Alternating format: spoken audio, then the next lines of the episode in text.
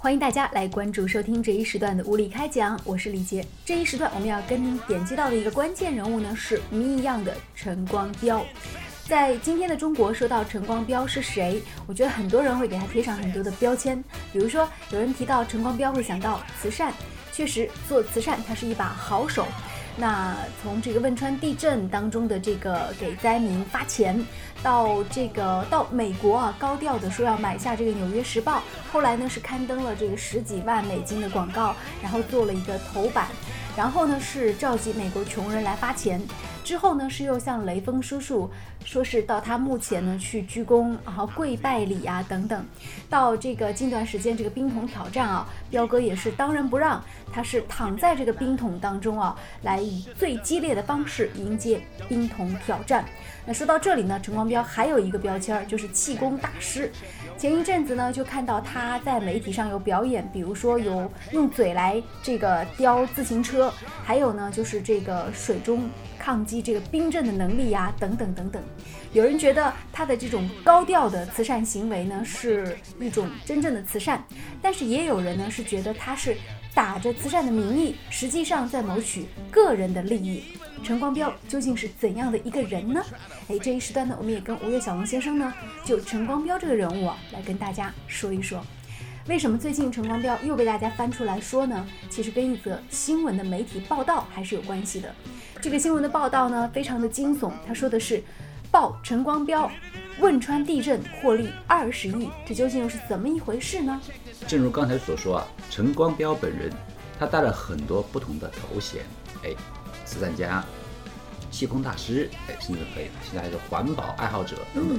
但实际上，我们都他的本质最大的一个标签，他是一个商人，这一点是毋庸置疑的，对不对？因为他说，正是因为他是一个商人的本色，所以他才有这么多一个商人拥有的资产，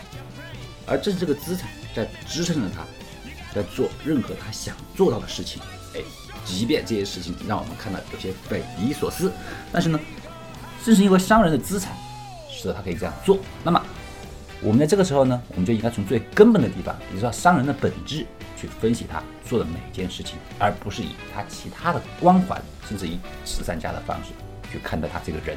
那么，说到一个商人的话，我们说在商言商，商人是以追求利润最大化为一个最基本条件的。嗯。那么，为什么这一个追求利润最大化的一个商人，他却做了很多让人觉得很厉害的慈善事业呢？嗯。那显而易见的，一定中间是有一个联系的，否则的话，陈光标不可能一边去慈善，一边又不停的能够赚钱。其实我觉得有一点挺意外的，就是这么多年来，从陈光标从汶川地震那时候横空出世啊，到今天为止，他做了很多的事情，呃，但是媒体一直在报道，可能更多是聚焦在他做慈慈善。或者是做这个环保大使，或者呢是高调的做一些很过激的行为等等，就放在这方面的报道上。关于陈光标的这个江苏黄埔再生资源利用有限公司是怎么样来赚钱的，其实媒体并没有太多的报道，或者说呢，他们对这个不感兴趣，完全把它给忽略掉了。那么，如果说媒体是有选择性的，出于一种兴趣来报道，他的忽略是可以理解的。那么，陈光标本人。为什么又很主动的去宣传，甚至是扩大化自己在慈慈善这方面的一个表现呢？嗯，那么显而易见就是说，这种主动的一种方式啊，肯定表明了慈善跟它的收益之间是有一个联系的。可是最近呢，我们刚刚谈到了网络上对于陈光标的解读啊，越来越细致，其中有一个细节啊，有一个细节就是在于陈光标最开始致富的一个发家的一个那个经典的一个案例。二零零八年汶川地震的时候。我们来关注一下这个事件的过程。二零零八年汶川地震发生之后呢，陈光标是一度被媒体包装成一个救灾英雄。事发时，江苏黄埔再生资源利用有限公司对外发布消息，在抗震救灾结束之后，江苏黄埔再生有限公司呢是免费承接了江苏对口支援的德阳、绵竹等地百分之七十的场地平整任务。但是与此交换的是，陈光标也承接了在土地平整地方的这个钢材的回收工作。那么，根据中国新兴建设集团三公司的党委书记戴玉春的一个估算，测算房屋当中含有多少钢材要以当地的设计规划为标准。但一般情况下，每平方米房屋需要二十五到三十公斤的钢材。绵竹市在地震当中倒塌的是有两千六百六十九万平方米的房屋，应该是有六十六点七万吨到八十万吨的钢材。那么这个价值到底是多少少钱呢？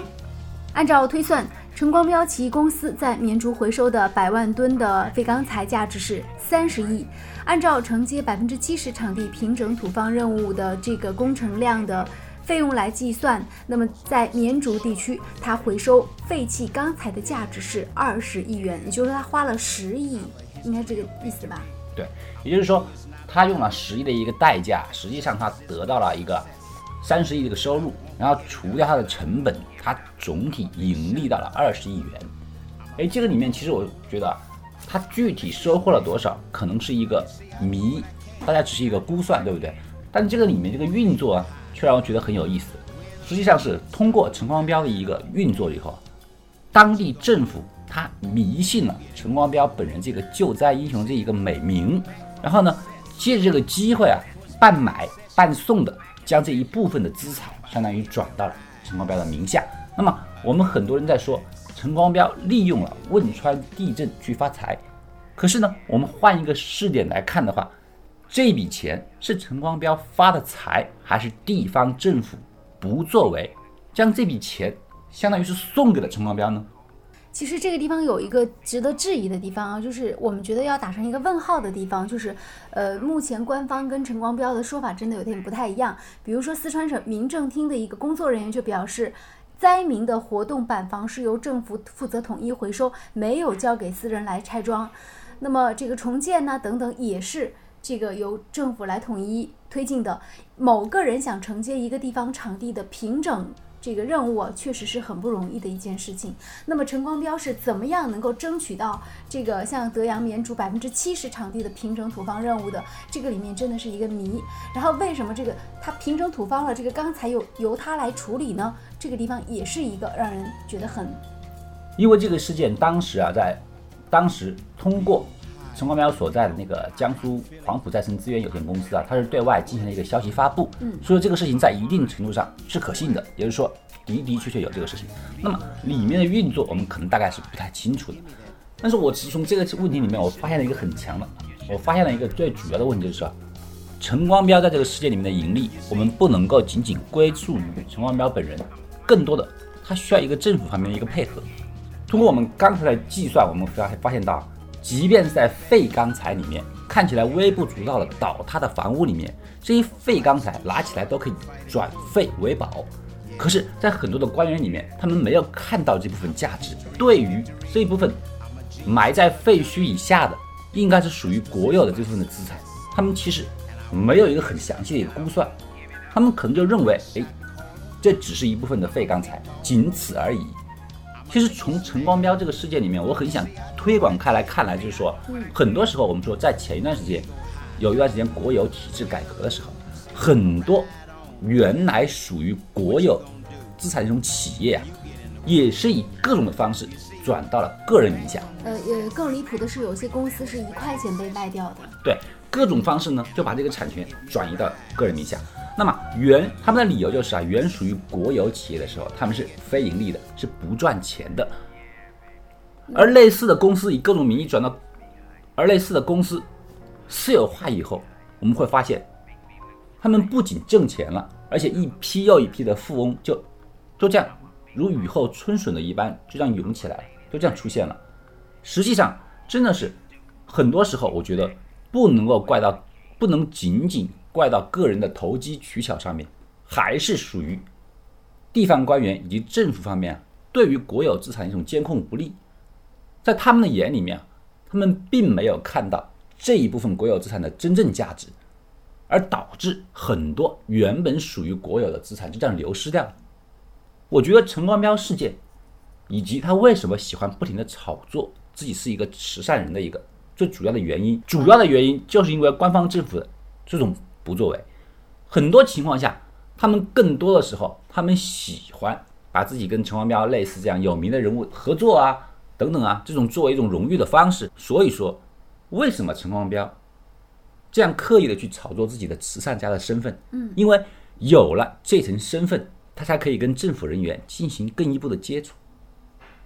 因为你有了这样一个美好的光环，很多地方政府官员他喜欢跟这样有光环的人待在一起，因为他们可以借助到陈光标的光环，而带来自己的知名度。但是现在我们其实还发现一件事情啊，就陈光标做这个慈善的这个高调的炫富行为和对自己的这种宣传行为，确实是有一些呃进入疯狂的这种状态了。那我前段时间看一个专访，就是说陈光标他几乎是大概每隔半个小时到一个小时，就一定会看百度上自己的这个搜索情况怎么样，然后看看有多少人在点评他。他就是，呃，我觉得他。对于这种媒体对他的炒作的这种依赖啊，其实也是越来越强了。那不能不说，他也是在这件事情上肯定是收获到了一些好处的。其实我们对于陈光标本人并没有太多的一个评论态度。在这里，我们只想强调的就是说，陈光标的的确确，首先他是一个商人。那么，商人他做的每一件事情肯定是有目的的，并且这个目的是给他带来了好处。为什么我们没有看到陈光标具体在做什么样的生意？却不停的能够看到他做的一个慈善的事业，嗯，这种慈善的方式跟他公司的盈利实际上是挂钩的。他越注意媒体对他的宣传，越注意到慈善家这个光环，那么就说明这个光环给他带来的利润一定是极高的，一定是极有用的。否则的话，即便你是一个再家大业大的人，也经不起这样一个折腾。好的，感谢您关注收听了这一时段的《无理开讲》，我们今天就到这里，再见。